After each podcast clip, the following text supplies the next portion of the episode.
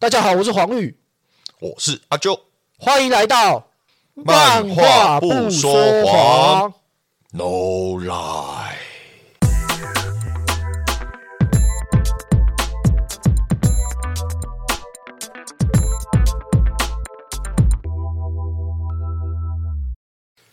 哎，终于经过我们漫长的设备的那个更换了之后，我们现在终于又上播第二集了。对，非常的辛苦大家，久等啦。对，而且相信现在听众听起来，我们的那个声音的听起来的品质应该是好的非常多的。对，因为我们提升我们的设备了，哈，我们经过思考之后啊，上次那个设备不足啊，也谢谢那个周遭的朋友亲戚雪那个讯息没雪花飞来提醒我们要改善这个改善那个。真的吗？你刚刚讲的是真的吗？因为我你平时没有跟我讲的。哎哎，是啊是啊，我周遭有蛮多朋友跟我跟我讲说啊，你们那个哦应该要怎么调整啊，内容要怎么讲啦，然后那个声音听起来怎么样啊？不过其实都是鼓励啊，因为跟我们说就是跨出一步嘛，有这种尝试就都是很好的。就就算没有什么人听，我们之后都是自己的作品，就是留起来做回味也没有关系。所以都是鼓励性质。哎，你有看那个后台吗？你知道我们后台，我有看到有南韩的那个国家的听。哎，对啊，其实那个 Google 寄信过来的时候，我还蛮讶异的。他说我们有短暂的第一名过，但就是新手好运啊，就是在因为我们自己也知道说，我怎么觉得这是自己冲榜的，自己冲榜，自己在上面乱点有没有？然后点了很多，然后就数量就变很大。是啊，嗯，但但我觉得就是一个有趣的过程，然后这个过程就之后不不论这个节目，哎，不能这么说，因为节目要一直做下去哦。不论之后会变成怎么样的形态，但我相信我跟黄玉都会让它越来越成熟，那也会持续的做调整，越来越好。那那你呢，黄玉最近有什么作品想要分享给大家的？我最近都忙到没有看呢。啊，莫夸哈！我最近大概就是在看，在看林书豪来台湾 的比打的球赛。呃，很好啊，很好啊。我觉得这这个也是在关心台湾体坛啊。我觉得台湾体坛这几年经营的都很好，像提到篮球嘛，就 P 加，然后还有最早期的 SBL，可是 SBL 快大家应该都忘记了吧？没有，大家还记得啊，只是就是不当它是一个联盟啊。啊，魔兽跟林书豪是同一个联盟吗？不同联盟。你知道他现在这个票价还是很便宜的吗？哦，球场票价很便宜，多便宜？我记得好像就是比较远的区域，大概就是两三百块就可以买到。这么便宜，这么便宜。但我很喜欢到现场看演唱会。那演唱会的票价，如果在小巨蛋最低就是八百，俗称淡顶区的八百。那我也去过棒球场看棒球，外也就两百五嘛。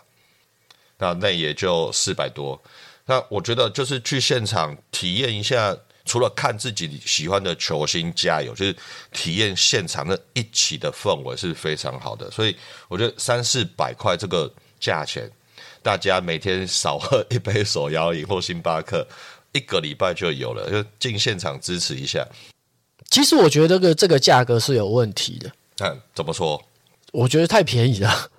因为你我不知道你有没有去看过现场，现场它跟以前我们那个就是很很多年前的那个年代的直男的声声光效果是差很多的。那现在都有那个 DJ 啊，然后主持人啊，然后还有他他连拉拉队什么都有。我我我觉得，而且而且他跟棒球一样，也是有卖东西可以吃喝的。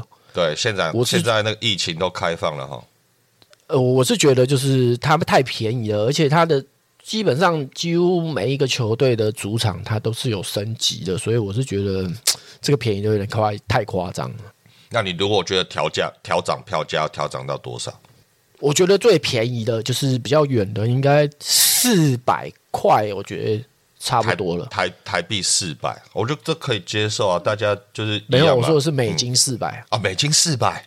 那就一千 我二了呢。都乱说的啦。哦，这这 废话不是你刚刚还补了一句台币四百，我不懂怎么为什么要再补那句台币四百？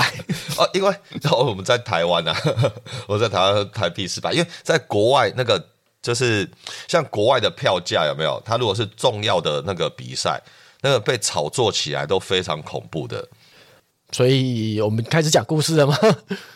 上次我们就是提到那个三井加入球队了嘛，所以我们终于可以打篮球了。对，可可以打，呃开打，赶快打，哦，放飞自我的打，这么多战役，好、你觉得你想要挑哪几场最主要的角色？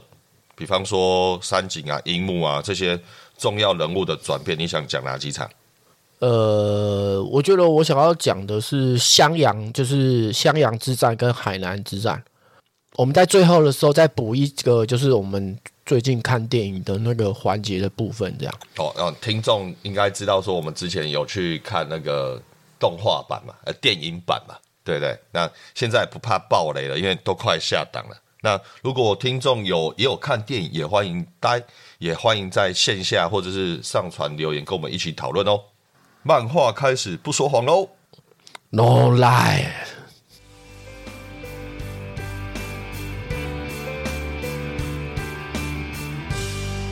我们这一次讲讲的是襄阳，就是湘北对襄阳之战嘛。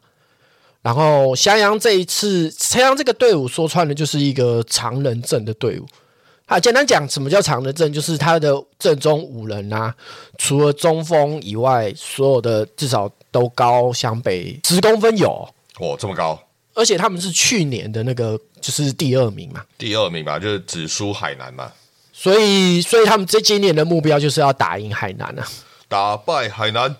啊，你知道他们这这，我记得这一场战战役最有一个一开头就蛮有特色的，就是哎，他们有一个专属的啦啦队，哦，就是襄阳的专属啦啦队。对，就是这个是其他在这之前的战役都没有了。哦，其他队都没有。这个因为这个战役有一个专属啦啦队，所以我当时我看的时候，我觉得还蛮妙的。而且日本人加油的方式跟我们的加油的方式其实是不太一样的。然后他们有应援嘛，就会有手势动作，然后鼓声嘛。我们现在最近的直棒才有这样的的的状况，但是我们目前的直篮是不太有这样的状况。哼，就是口号嘛，对呼嘛，然后对特别的球员会有特别的应援方式嘛。对对对，然后所以这一场呃，对方海就是襄阳的部分的话，他会有三个比较主要的角色：哪三个？花形透，然后跟长谷川，然后还有一个就是藤真。啊，那他们分别在队中的角色跟任务。花形透的话，他是算是柔型的中锋的打法，我觉得就是作者这一个地方做的还蛮好的，因为在这个之前都是一些比较强硬的中锋的打法，它是属于比较柔型中锋的打法，而且多数都是用跳投跟策应来带起球队。因因为中锋他原本在的角色就是大家会想到哦肌肉棒子啊，然后抢篮板啊，可是呃在花形透这个角色的，就是描述上面，就像刚刚那个黄玉所分享的，诶，他是瘦瘦弱弱的啊，高高的，然后变成是跳投型的这样子。然后长谷川的话，其实我觉得长谷川这个角色，他比较像是来衬托就是三井的，因为他是来防守三井这个角色。他跟那个就是让三井听到，就说他会把他守到，就是让三井得到五分以内这样。就守死他，我觉得三井就是属于，如果你越是给他施压，越给他逆境，他会反而会爆发的一个角色这样。对，没错，就是压力越大，然后能力越强。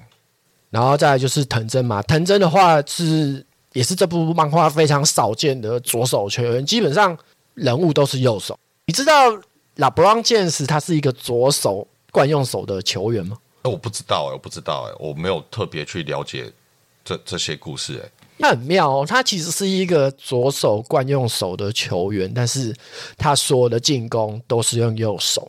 为什么呢？因为他小时候看的那个球星是 Michael Jordan 啊，哦，所以他觉得 Michael Jordan 的动作，因为 Michael Jordan 是惯用手是右手，所以他就硬是把他的投篮跟切入都练。右手，所以在练习的时候就要把左手绑起来。也也没有那么严重啊，就简单讲，就是他每次的跳投，他都是刻意去用右手来完成这个动作，所以他其实是一个在篮球方面是完全的左右开弓的人。哦，这这非常非常厉害呢！我觉得要练习让自己练习不是惯用手的部分，真的是非常厉害。所以藤真在漫画里面他是少见的左手球员，那他有因为左手的进攻或是左手的 这个部分，在故事里面特别彰显什么吗？我我我觉得他里面没有写的很，比如说。因为手套是工程嘛，工程没有很注意 K 的，就是他是一个左手的球员这样的的想法。但是其实如果有打过篮球的人都知道，左手球员的防守会非常的守的人会觉得有点怪怪，说不出来的不协调。因因为他的启动步跟他的方向性跟平常的习惯视觉是完全不一样的。而且我不知道你有没有注意看哦，就是如果真实的。我发现左手球员他的投球动作都很像，我该说什么是一一板一眼吗？我觉得就是相当的一板一眼，就投球机器就对了。对我我不知道为什么，可能他们的模板就是因为他们是左手的人嘛，所以他们的他们要学习的模板的很少很少，所以就是大家都一样。毕竟我认识的左手的球员。只有一个人，是传说中的学长吗？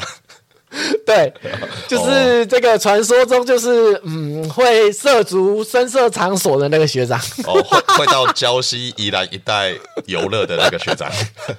对对对对对，哎，哎，我们讨论这个学长一下好了。你知道这个学长很妙啊，就是多年前，多多多多年前，我有跟他们夫妻档去吃饭，嘿嘿嘿，然后我就跟他老婆讲说，就是哎，就是这个学长他。还是那个样子照顾小孩嘛？他说那个样子是什么样子？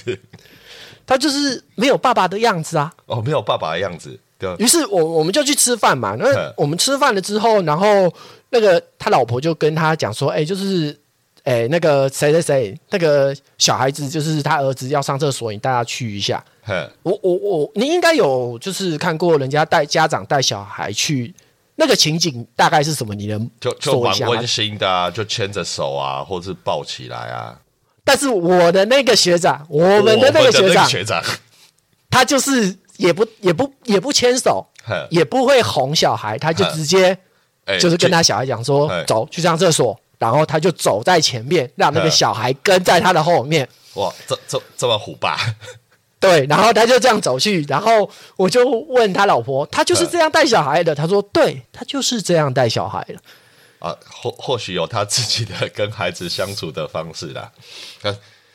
啊，每每个人都有第一次嘛，说不定当我们当爸爸的时候，不该出现的样子。但这个学长，这个学长真的蛮有趣的，有他个人的一套风格。那所以，那你只补这句话，你是要讲说他有什么故事吗？哦，这个这个，慢慢的、慢慢的，在那个 在我们不断的故事当中，哦，再把它加进来，或许会成为我们就是环节当中的一个角色。不过哪天也邀请他来跟我们对谈一下，也蛮有趣的。反正我们再转回来原来的故事哦。简单讲就是，藤真是一个左手球员嘛，然后而且他是一个就是全方位的。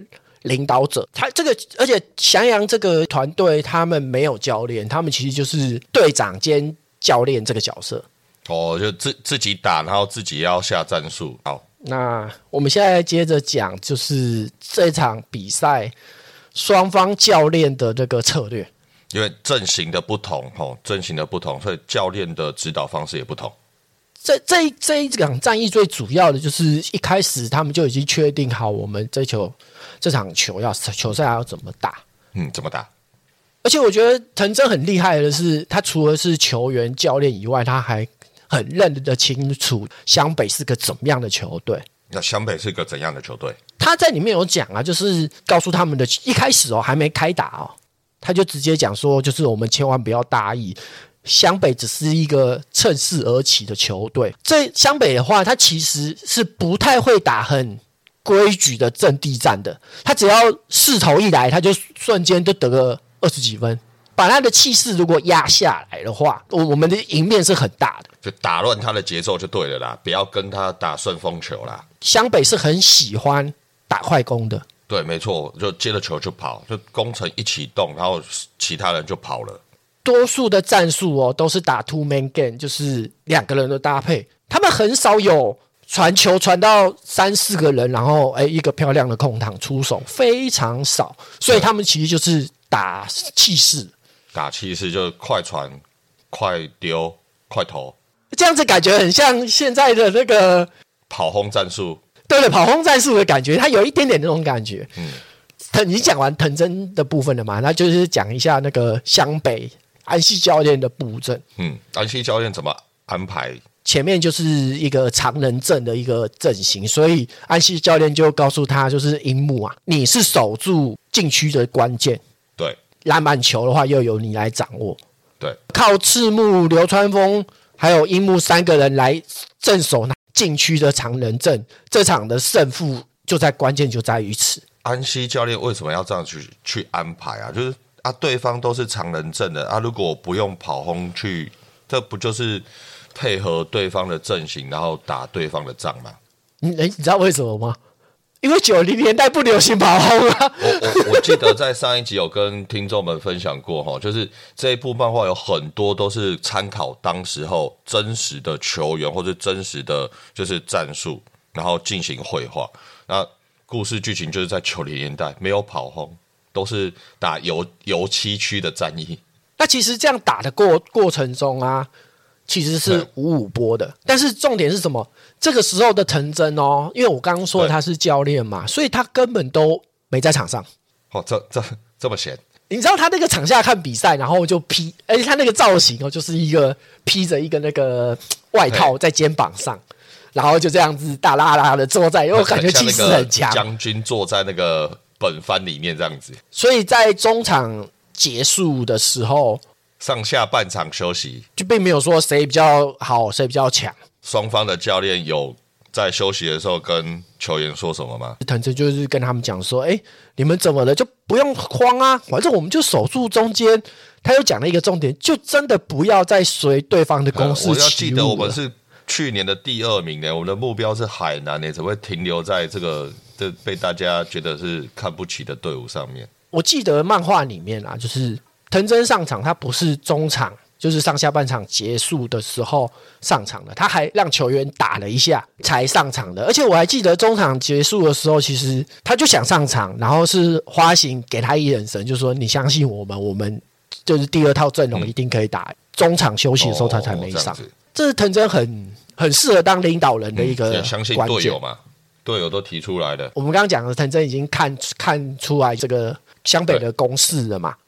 然后，所以他第二个他就是做出来的防守，就是就是很有名的 box one 的防守。对方的阵中有一个很准的三分射手的话，我们就会派出一个人，有点像是牺牲打的感觉，去守 住那个人。他也，然后那个人的角色也不用得分，就是跟影子一样碾死他。他其实就是我们所所称的大锁，就对了。要一定啊！这得分机器，每队一定会派出最会防守的人去对付他。派的一个就是长谷，我们说的长谷川来守三提到就是襄阳里面很重要三个角色啊，当中一个长谷川就被视为呃我们所谓的工具人嘛，球队里面的工具人。我觉得他很清楚三井的弱点是什么啊？你觉得三井的弱点是什么？我觉得三井最主要的是因为他有。空白呃，就是大概有，我觉得那大概有一年半的时间呐，嗯，就是都没有打篮球，变变成小混混的，所以抽烟喝酒飙车，对对对对，所以就是都，所以体力不好，是体力差嘛，体力差，对，就体体力比较差一点，哎，最近体力比较差一点，他就是靠体力来打赢的，嗯，接下来我们就转到安西教练这边，对啊，就是啊，三井被守死的，这个时候那个我们湘北队。怎么办？怎么办？安西教练下了什么战术？我觉得安西教练他蛮厉害的，就是他其实很少是下达很直接的命令，告诉你我们要怎么打，就是让球员在场上自由发挥嘛。所以他就直接讲说：“哎，就是你们还记得赛前跟你们讲那句话吗？哦，我忘了呢啊，那句话是什么？教练，我忘了。其实那句话就只是说你们是最强的这样子。哦，就是打打心理战呐。我也没有要跟你讲说怎么打，但是你要知道说你们其实都是明星球员。他有一，其实这个过程中他有稍微讲一下，就是每一个人的特色跟他的。专长是什么？就说你们就照那个专长去打就好了。对啊，就是你会抢篮板，会去抢篮板啊；会投三分的去投三分。哎，我好像在讲废话哦。会切入的去切入，要做自己最擅长的事情，这样子。那安那安西教练面对到刚刚的 Box One，那他怎么去协助三井破解，或者是协助球队要再得分？其实这边有一个小桥段，就是我们的副队长木木。他他已经在场下，因为已经下半场了嘛，他已经在场下看得出来，就是三井的体力已经不行了，三井整个跑都跑不起来了。然后他就跟那个安西教练说：“哎，就是要不要把三井换下来，因为他已经不行了。”教练这时候就是跟三井讲说：“就是呃，不是跟木木讲啊，就是跟木木讲说，就是这一场的关键其实就是樱木花道跟三井同学，就是这两个人是打赢翔阳的最主要的一个关键。”因因为如果在这个程度，我我我的想法啦，安教练会在这样的决定，也是让这两个人，一个是新进球员嘛，啊，一个是停停留那么久没有打球嘛。如果在襄阳这个程度上面的比赛，他们都没有办法坚持下去的话，那基本上这个球队应该也没有未来赢球的可能性了吧？所以就特别练兵这样子。哎，你知道？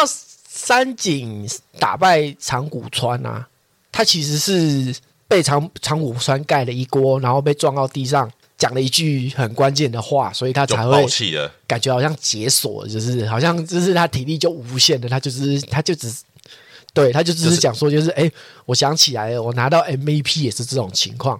嗯，就是他当时候遇到安西教练，在国中时候遇到安西教练的那一场比赛，对不对？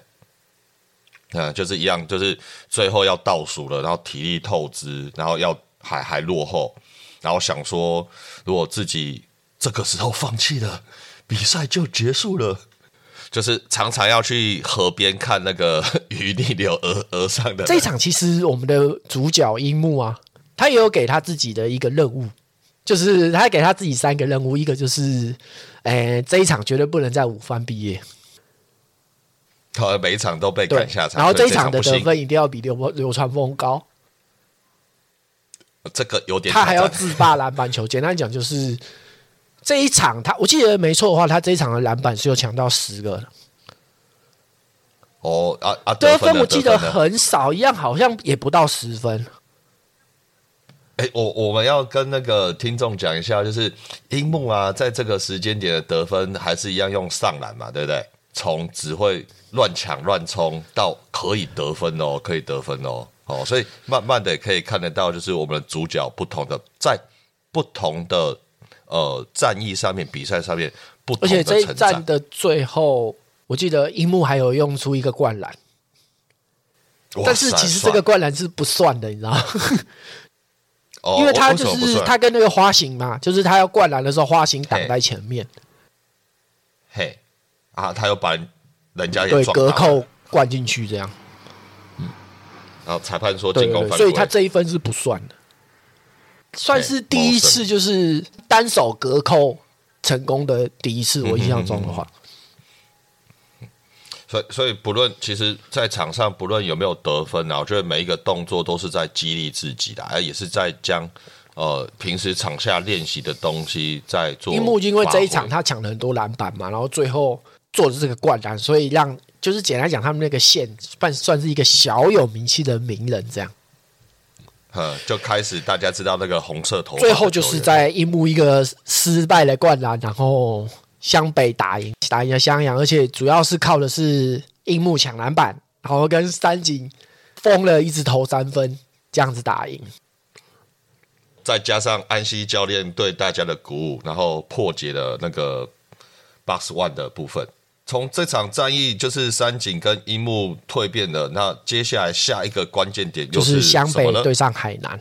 讲一下海南是神奈川的常胜军，简单讲，神奈川这个县的第一名都是海南。他们有什么特别的地方吗？为什么这一届的话，主要他们是有那个木生一，说是有全能表现的全县第一控卫。嘿啊，如果要用一个球星来代表的话，在拉邦俊士还没出来的时候，大家说那个是 Magic Johnson 高控位的代表。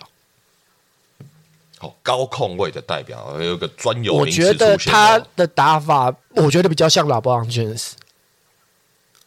那你可以稍微形容一下什么是高控位的代表吗？就是他高控位跟平常的控位有什么不你一样？这样讲好，其实林书豪在台湾打就是高控位的代表，因为他的身高很高所以他的传球就是能看到的视野又更好，而且如果对方又矮他一截的话，他其实是是很容易可以在他头上就这样把球传过去。高空位跟低空位的差别就是视野角度跟切高入控位的速度，会稍微慢一点，嗯，因为低空位的人就会利，通常都是利用速度来过的，像呃工程啊、藤真啊，都是利用速度跟技巧来突破过人的比较多。啊。可是故事当中的木生一，他可以被称为全线第一控卫，我相信他在速度上他可以切入进去的时候被人家犯规，还很稳的，然后投进。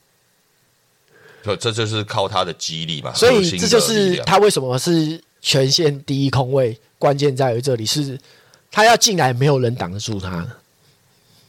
嗯哼哼哼，有速度，有准度，又有力量。对上海哦南的？时候，海南正中还有一个就是青田，就是他们队上的另外一个新秀的，然后他是负责冲锋内线，就有点像湘北里面的，他又没有三分能力啊。他好像我我只能看下来，他是没有投球的，他就是上篮，然后拉杆，然后灌篮，没有外线能力的。所以你要我讲出他像湘北的谁，我讲不出来。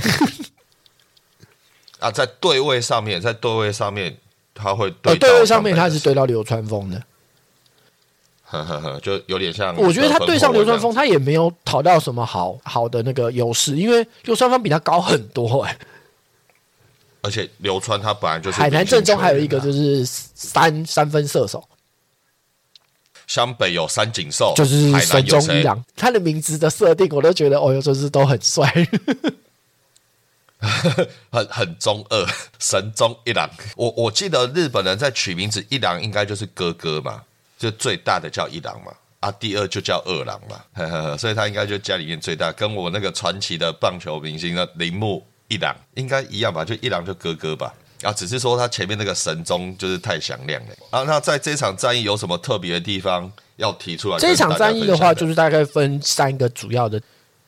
其实一开始的樱木啊，打的一开局的时候非常的活跃，可以在任何人的头上把篮板抢下来。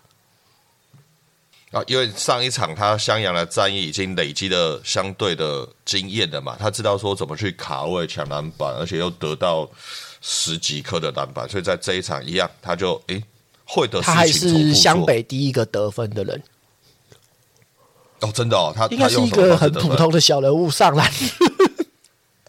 就但是就是因为这个，诶，大家觉得不可能的人得分了，开始带动湘北的气势了，对不对？就像刚刚那个藤真讲的嘛，就不不能跟着湘北打顺风球，就没想到樱木一开始就樱木带起了这个气势了之后，反而激起木木说：“那这个人有点意思，然后这个人我来守他。”这样，海南的木生一决定来专门守这个红色头发的的，但是其实发现这样手好像功能性不太这么的好，于是乎，我觉得对方的那个教练啊，就是海南的教练高头啊，他也是算是很聪明的一个教练。他其实，在一开赛的时候就就问樱木啊，你打篮球打多久啦？然后樱木就很就是对臭老头，你是问这个问什么东西那种感觉？然 然后就跟他讲打三个月啊，怎么样？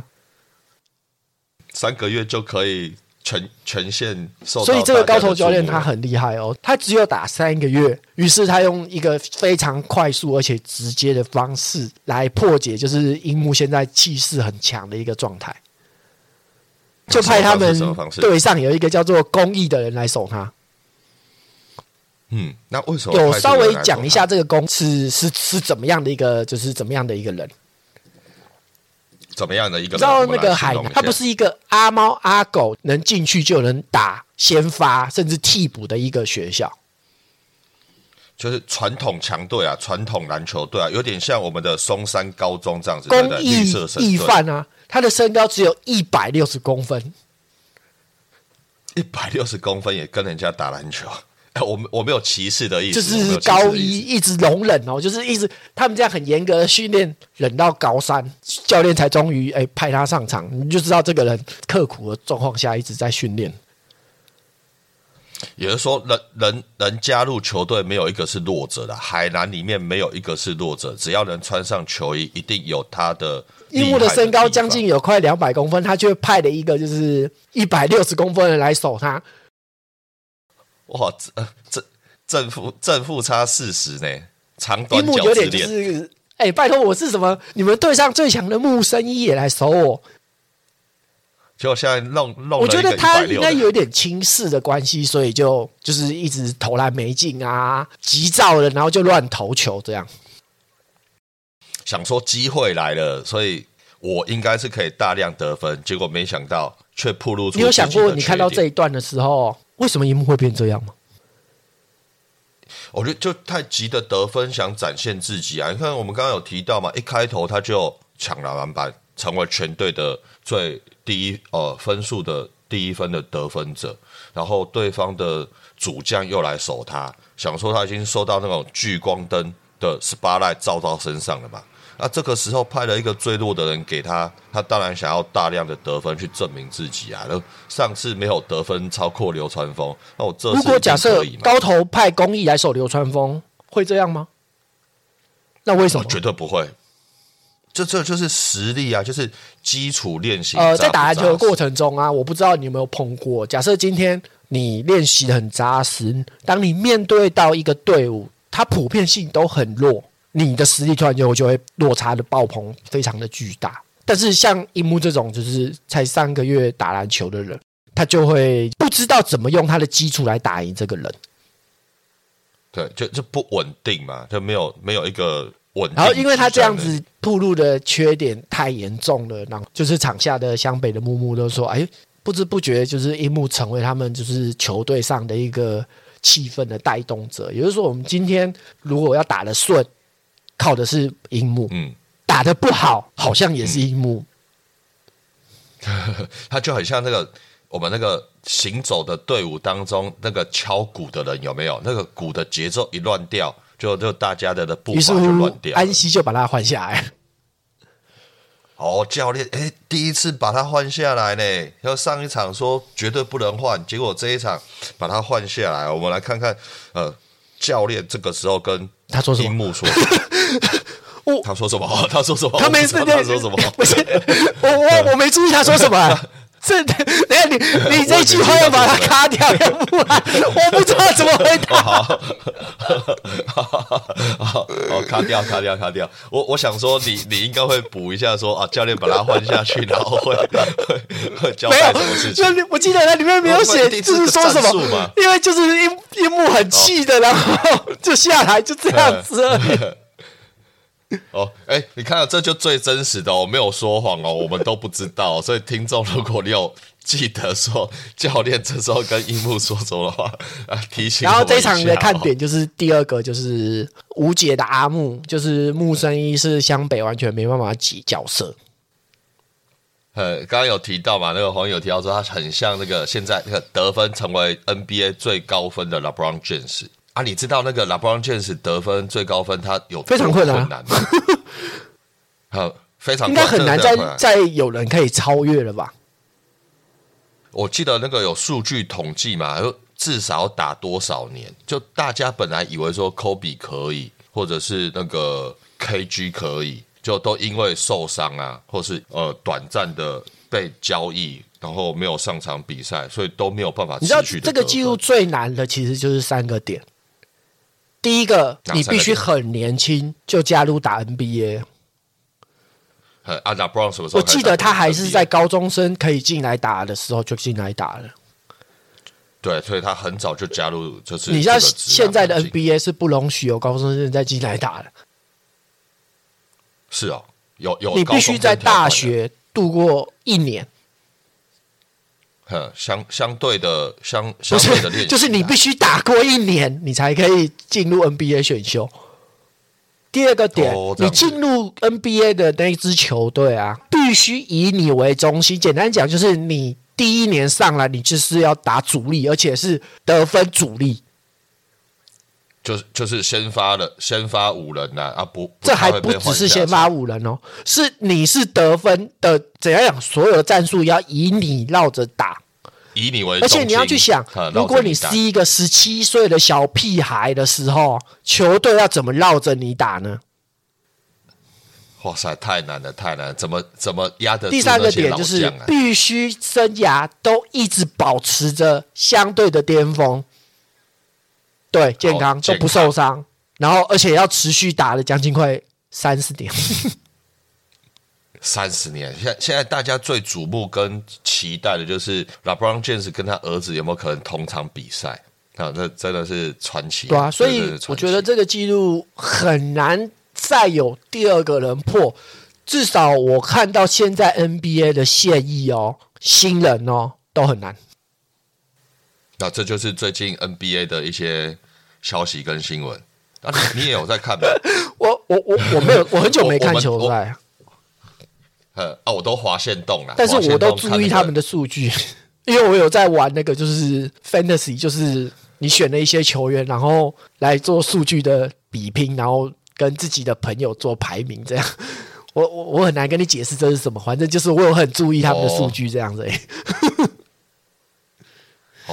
对对对对。也也也是一种游戏就对了。哦，所以现实的现实的数据会影响到游游戏的强弱。不是不是是什么它其实就是 fantasy，就是譬如说你跟你朋友十个人，然后大家开始每一轮的去选，嗯。今年的球员，你选进来了之后，你就是一个教练兼总经理，对，然后就开始安排经理人。他要不要上场，然后他今天打的数据就代表是你今天的得分。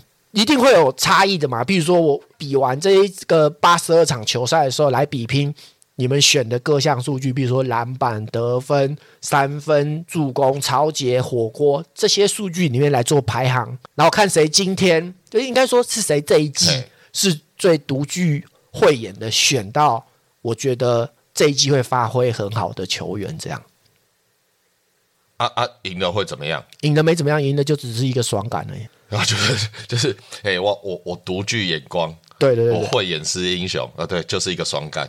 这个游戏有趣的地方就是你可以做任何的交易啊。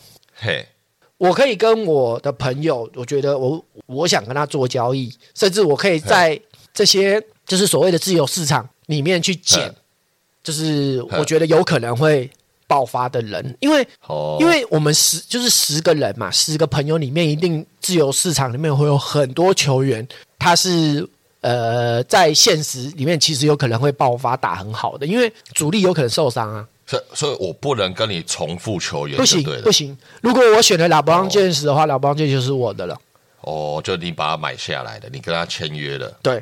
然后他这一季就归我打，这这样听起来，我们男生的那个娱乐跟快乐就是这么无时普华。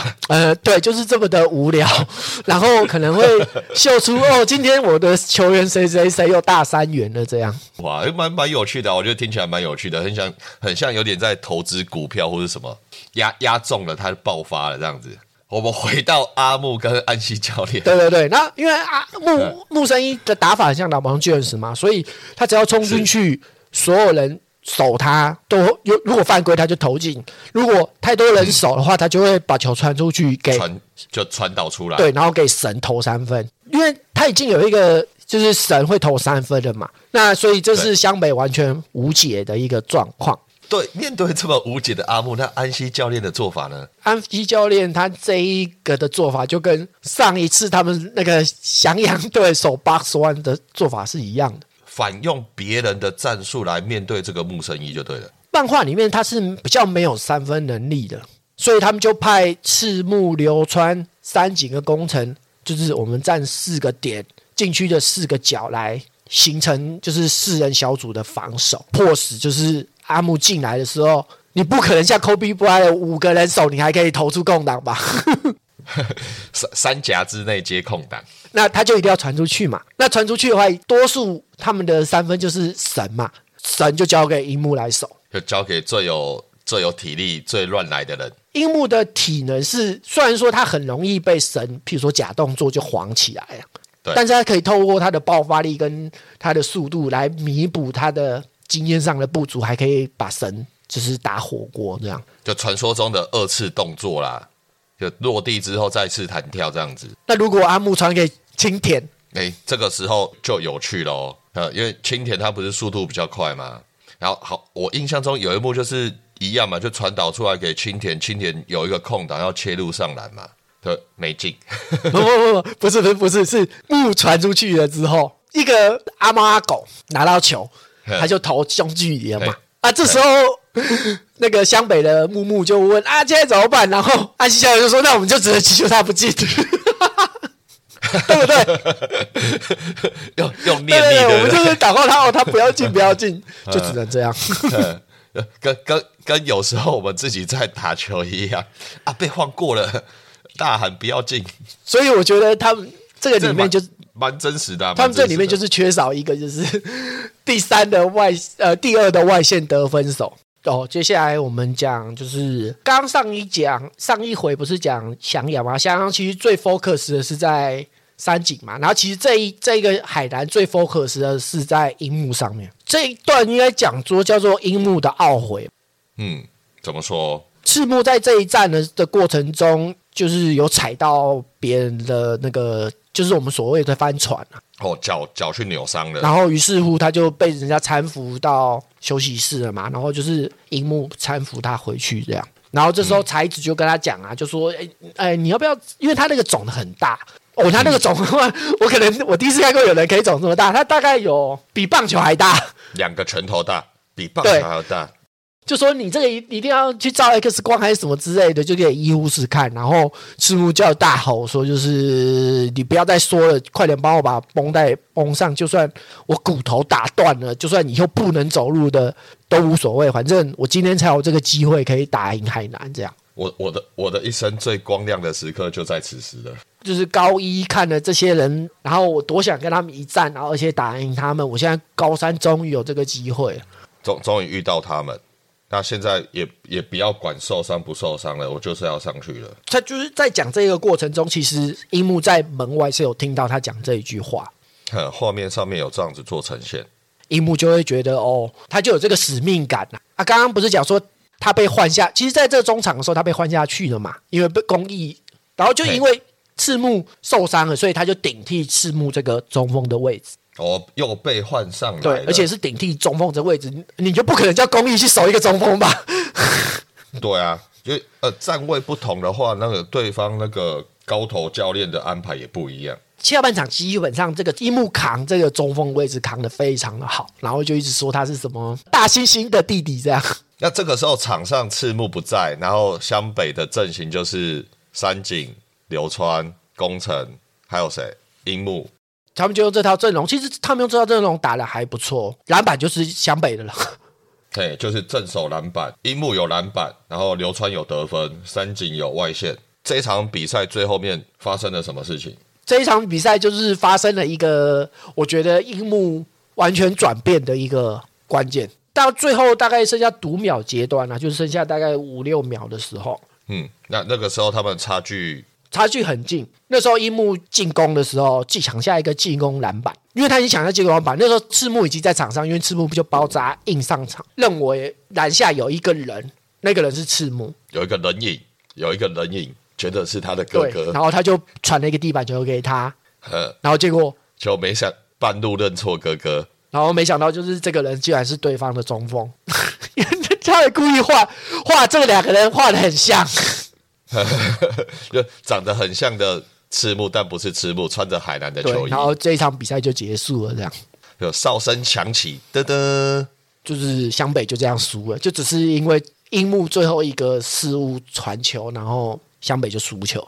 哦，导致原本可以圆赤木的梦想，赢这场比赛，就都没了。因为赤木就是很惊讶的看到这一幕，然后然后看着那个樱木流着悔恨的眼泪，然后赤木就跟他讲说，就是抓着他的头就说：“嗯，去排队吧。”就因为自己的失误导致大家全场比赛失败，我相信那种难过感一定很深刻哈。这一场比赛之后，樱木的造型啊，从原本的就是所谓的飞机头，就变成平头的造型，因为他觉得这一场就是是他输的。哦，因为他而输，就是有点像切切腹谢罪。李平头谢罪，而且我觉得这一场还让流川枫知道自己的不足在哪里，在哪里？我们诶很久没有提到流川枫嘞。这一场的最后五秒阶段哦，流川枫是被换下来的。哦，为什么他被换下去？这么重要的明星球员，他到最后的时候，他的体力完全不行了，可能因为他要做的分担的事情太多了，又又要得分，然后又要去协助防守木神一。这一场之后啊，他就懂得要调配自己的体力。因为在故事里面，他好像在上半场大量得分，对，他就一一一开赛就冲很快，然后在下半场好像只得两分的样子。所以就是因为这一场的关系哦，之后等一下我们说的三王工业啊，他他在最后面督导阶段简直就是个开挂一样。就他他把那个能量聚集在最就血条就是藏起来，然后能量聚集在最后，然后爆发出来。就我们刚刚就是黄玉跟我跟听众们分享这两场重要的战役，那你觉得除了这两场战役以外，你还有什么要特别进行讨论的？最大让樱木的转变跟湘北的成功，就是樱木开始认知他真的是篮球员这一个点。我觉得认知篮球员这个点，所以你会觉得说他之前上场不是篮球员，应该是讲，我觉得他有一点就是还是想要出风头，这因为人嘛，我觉得人认知自己的角色，总是要在失败的时候才知道自己的不足，才知道哦，我还缺少这么多元素，才是一个真正的篮球员，不是自己想象中的那么完美啦。我虽然是天才，但是我并不是。可以独当一面的人，所以我才会他才会觉得我要剃光头来想要负这个责任，对吧？而不是一开始我是为了晴子而去比赛，而去追晴子还是这个比赛。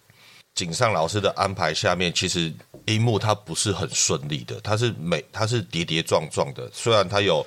身高，他有体型，他跳得高，有爆发力。其实他在一些情感上面的描写是很细腻的，比方说偷偷听队长讲话，然后心里面有什么想法，传错球输了，然后在场上落泪，然后想要去增进自己，偷偷的练习特训这样子。所以这些也是就是黄玉想要跟大家分享说荧幕转变的地方。那上次我们看了电影的嘛，那阿九你觉得就是？有电影的哪些部分是你觉得跟原版漫画是做的更好？说实在话，因为我我跟听众分享，哎，我们看电影是农历年前嘛，那我们现在录制这第二集，哦，经过了一些波折，已经快隔了一个月了，呃，有一点忘记了呢。你真的已经忘记那个电影了？有一点忘记了呢。但是就是一开始光那个动画一出现，从那个因为哦，我就直接描述了。那个动画一开始是用那个铅笔笔触像画漫画的方式去呈现人物一笔一线，然后才出现颜色、动作从平面转向立体。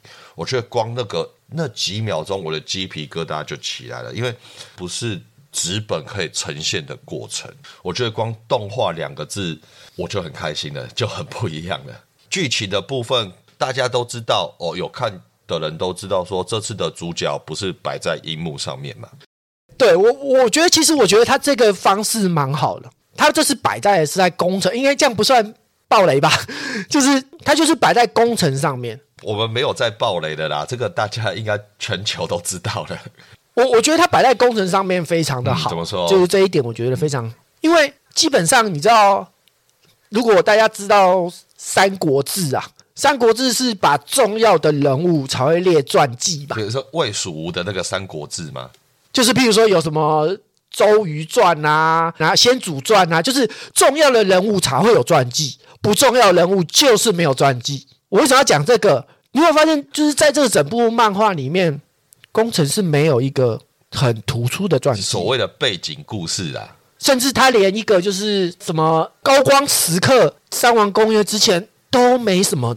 他就是这样子，就是拿着书包，然后有个耳环，然后就突然出现了。所以我觉得这一个电影版补足就是工程这个地方，我觉得这个地方这个原创，我觉得还蛮好的。就整个整体故事在漫画里面有去做呈现嘛？就流川枫是得分高手嘛？那三井有国中的一段时光嘛？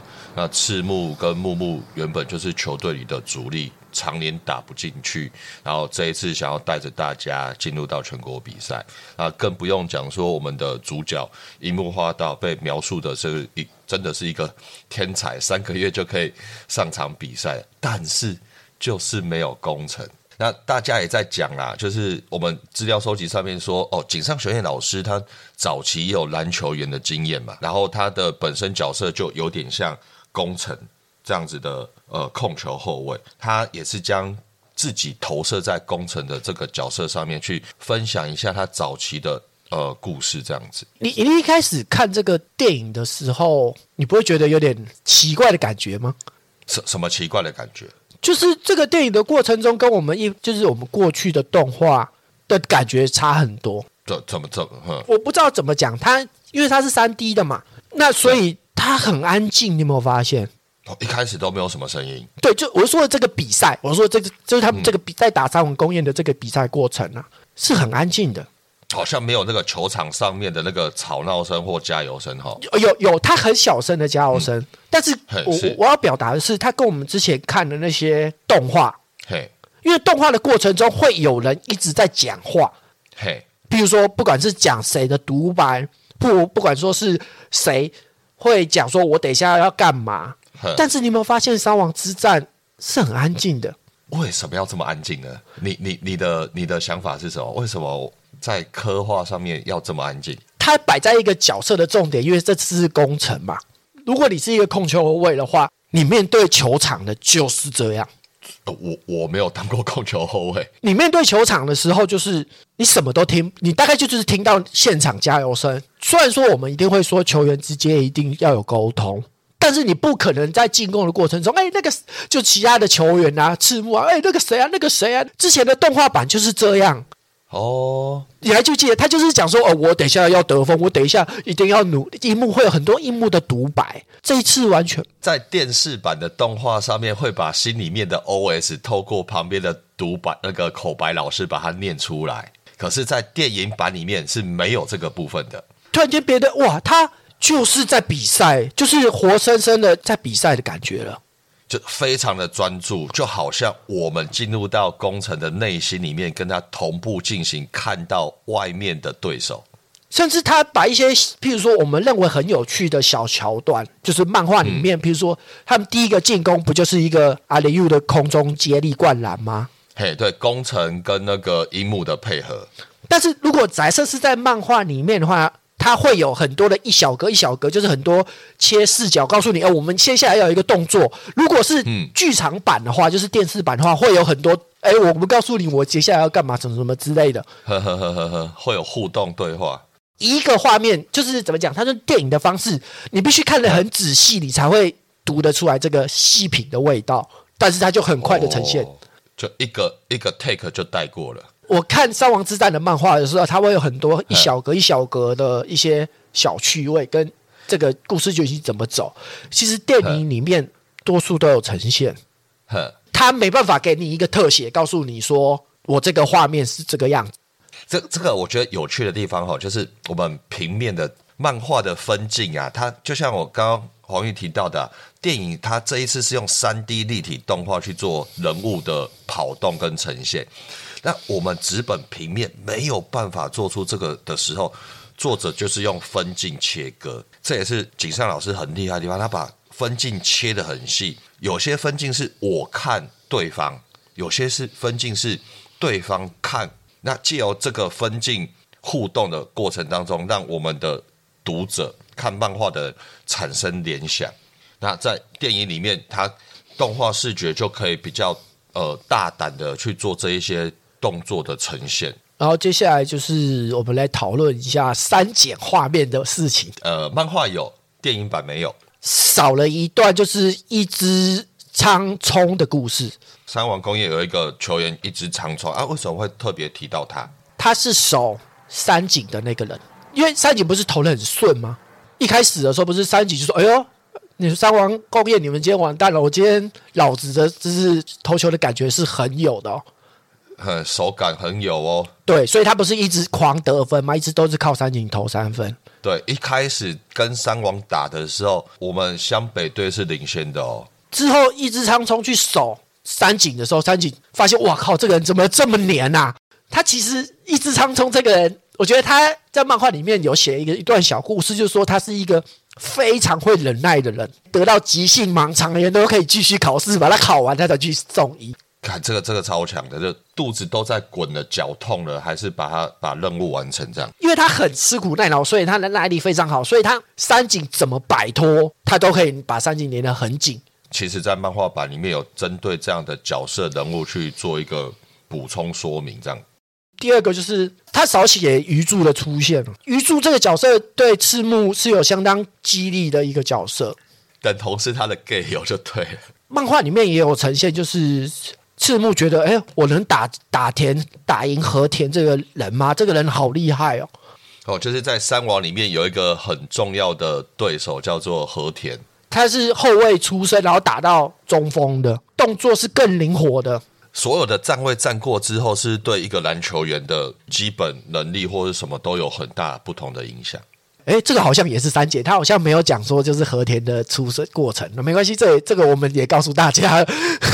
所以和田他是一开始，比方说国中的时候，他是打后卫，对，然后他高高中的时候就是抽高，然后就变成打去去打中锋，哦，被拉去其他的地方。我觉得这样的那个视角或者是思考逻辑方式，还有战术，应该就会更全面。鱼柱这时候出现了，其实就是鱼柱出现的一幕是在赤木倒在地上，就是躺在地上，他觉得啊，我我我应该输了这个男人的鱼柱出现，然后。穿着就是握收师师傅的服装，然后切着那个刀削那个萝卜的切片，然后有一片就掉在赤木的头上。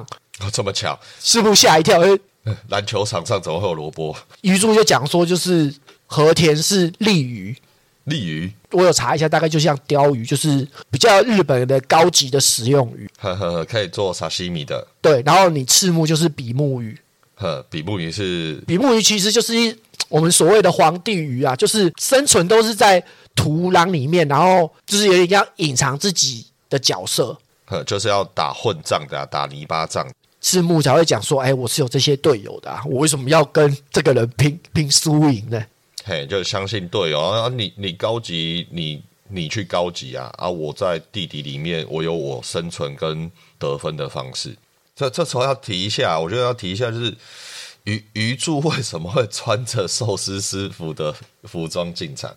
而且在日本很有趣的地方就是说，就是球员他如果不继续打球，就是继承家业。那刚好鱼柱的背景，他没有继续打球了嘛，所以他就是继承家里的那个寿司店，但他心里面还是没有放弃，或者是我觉得这是日本人很有趣的地方，就是用自己的方式，然后来对自己喜欢的东西加油。第三个，我觉得删减的画面是流川枫开始开挂了吗？就是应该说流川枫突然间想通了，我不能一味的只有进攻篮筐了，我要懂得用传球。这个是谁影响他的？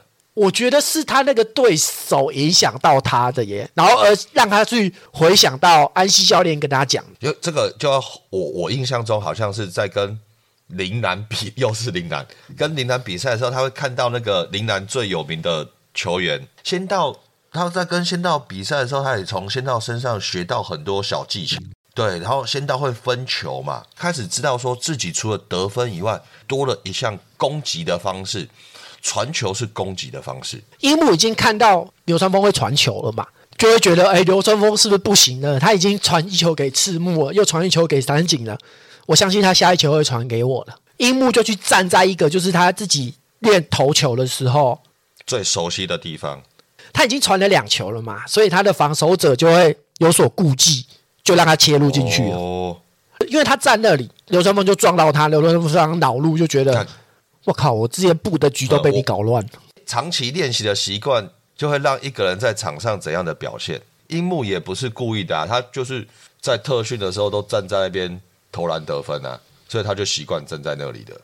对啊，所以我觉得他把这一段剪删减掉，我就觉得呃有点可。惜，第四个就是樱木花道对晴子的告白，哇，这也把它剪掉了。告白怎样告白？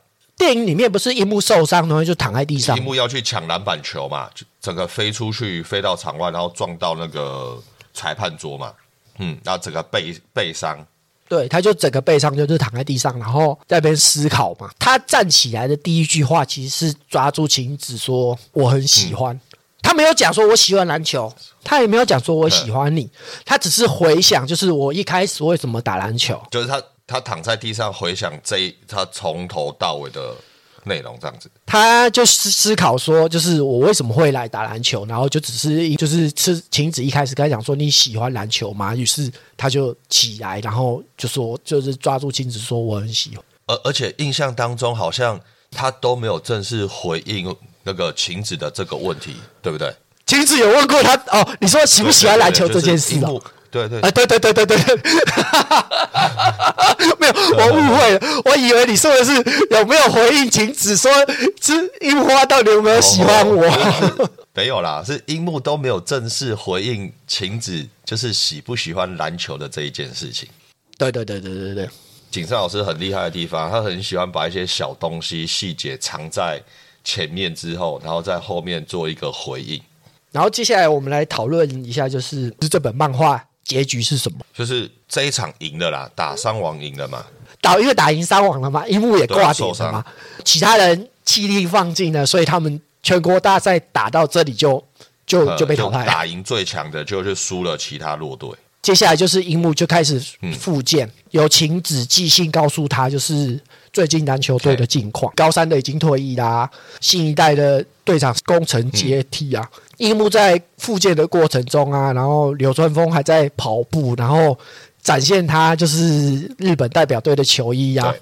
复健师对着樱木说：“就是今天比较辛苦哦，你的忍耐吗，樱木同学？”然后樱木的最后一句话就是：“哎，多此一问，因为我是天才啊。”这一句话就结束了，让人留下无限的想象空间。